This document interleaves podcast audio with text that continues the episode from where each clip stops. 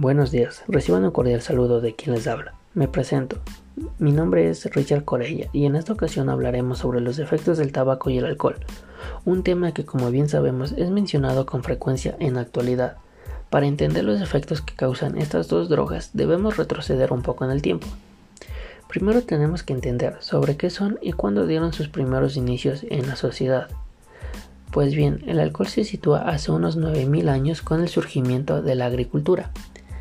Es una de las drogas más antiguas conocidas por el ser humano y consumida en grandes cantidades en todo el mundo, lo que conlleva a un significante problema sanitario. Si el alcohol es consumido en exceso y de forma descontrolada, puede llegar a causar problemas graves como accidentes de tráfico, violencia, problemas de salud y si no es controlado puede llegar hasta el alcoholismo. Por otro lado, el tabaco es casi similar. Como bien sabemos, o para los que no conocen de dónde proviene el tabaco, pues su elaboración es específicamente de una planta denominada como nicotina tabacum. Las hojas de esta planta se las puede masticar, fumar o aspirar para experimentar una variedad de efectos. Son muchas las campañas que se realizan alrededor del mundo para evitar o disminuir el consumo del tabaco, pero aún así es uno de los productos nocivos para la salud que siguen siendo de gran demanda a nivel mundial, afectando la salud no solo de quienes la consumen, sino también de quienes están expuestos al humo, denominados fumadores pasivos. Cada año mueren más de 5 millones de personas en el mundo a causa del tabaquismo, se estima que la mitad de los fumadores mueren de una enfermedad relacionada al consumo de tabaco y que viven en promedio de 10 a 15 años, menos que los no fumadores. Las causas que ocasionan. Según investigadores de la Universidad Federal de Río Grande, del sur de Porto Alegre, en Brasil, han demostrado en un estudio realizado a ratones que el consumo conjunto del tabaco y el alcohol podría aumentar el daño neuronal y de determinadas regiones del cerebro, junto con muchas otras consecuencias dañinas para la salud. Fumar tabaco causa grandes cambios químicos, como estrés oxidativo e inflamación en el cerebro. El consumo excesivo del alcohol puede tener efectos similares. Sin embargo, muy pocos estudios han examinado el impacto combinado de fumar y el alcohol en el cerebro. El alcohol y tabaco en menores en términos generales, una droga en cualquier sustancia alucinógena o adictiva, por lo que tanto el alcohol como la nicotina puede ser considerada dentro de este grupo. De hecho, son las primeras drogas que consumen los adolescentes.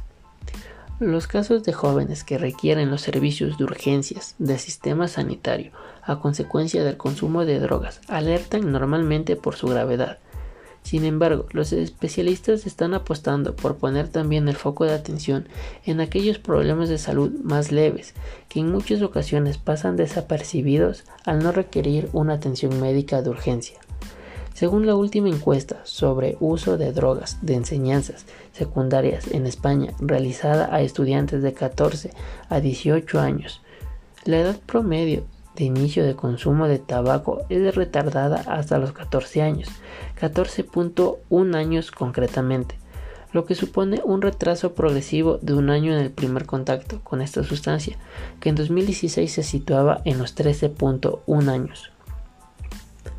De manera global, los datos de estudios 2016-2017 confirman que las drogas consumidas por un mayor porcentaje de estudiantes en los últimos 12 meses sigue siendo las de ilícito comercio entre mayores de edad.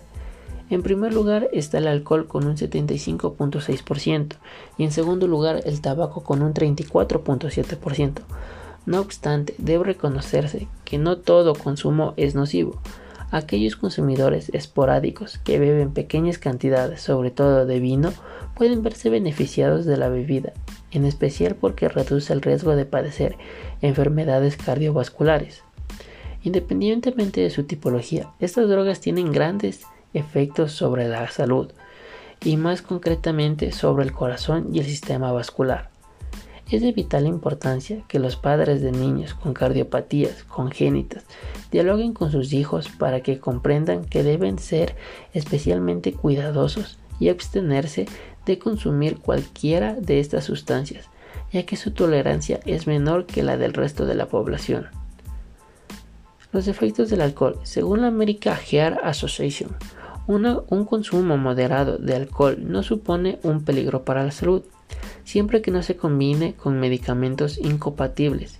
Hablamos de la moderación si no se sobrepasa un par de bebidas al día en varones y en mujeres. A continuación se les redactará una tabla según el tipo de bebida y que pueden consumir tanto hombres como mujeres. En cerveza, los hombres pueden consumir dos latas, mientras que las mujeres una sola lata. En copas de vino, los hombres pueden consumir solo dos copas, mientras que en mujeres una sola copa de vino. En chupitos o combinados, los hombres pueden consumir dos copas, mientras que las mujeres una sola copa. Existen algunos puntos en que todos los científicos coinciden, como el consumo mantenido y excesivo de alcohol puede dañar el corazón, el consumo de alcohol a largo plazo puede incrementar la presión sanguínea.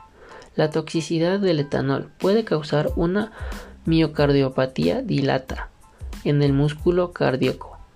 El corazón se dilata y disminuye la fuerza de bombeo, provocando en el paciente síntomas de insuficiencia cardíaca.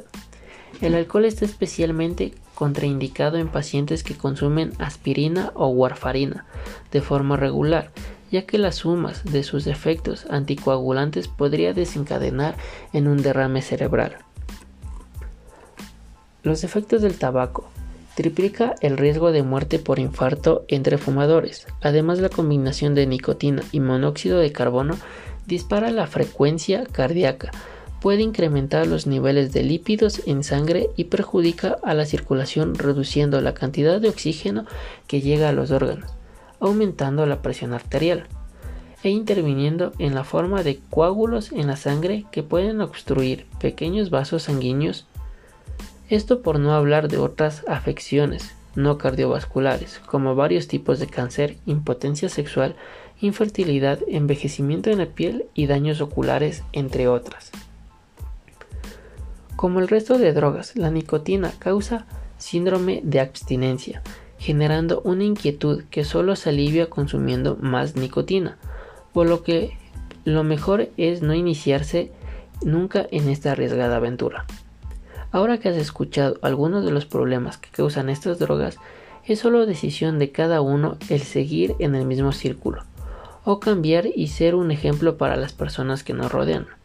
A continuación te mencionaré algunas formas positivas de cómo prevenir las enfermedades, o a su vez entrar en el vicio de estas drogas, lo primero que debes realizar.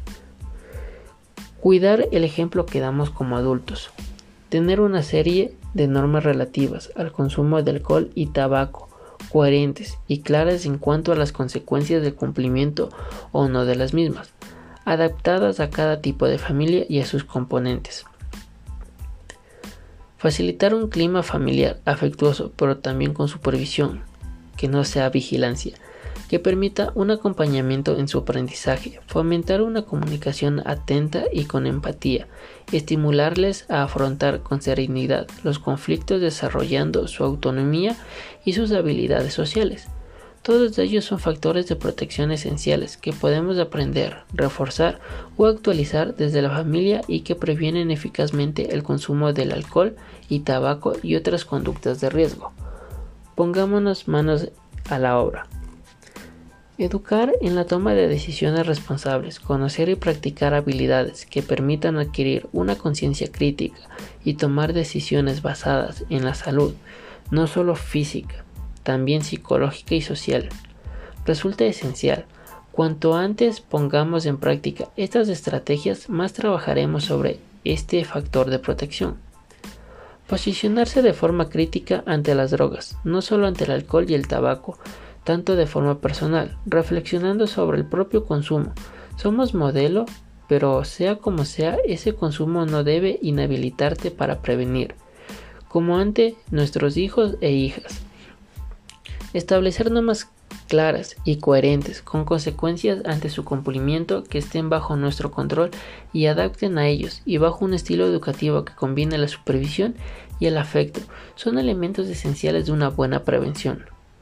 Informarse para poder transmitir información clara y objetiva, no solo de los riesgos y efectos negativos, sino contrastando los beneficios con los riesgos completos que aporta de modo que interioricen e integren un concepto global de salud nos permitirá contrastar opiniones, demostrar de forma tranquila y segura los mitos que manejan nuestros hijos e hijas y facilitar la comunicación y la gestión de las emociones.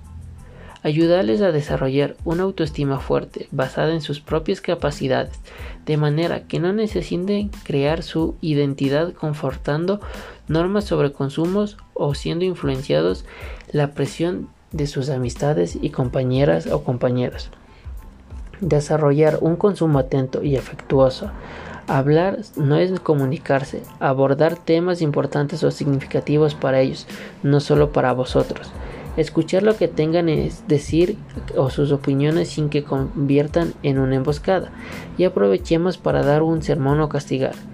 Eso genera un espacio de desconfianza y miedo, que son factores de riesgo a evitar.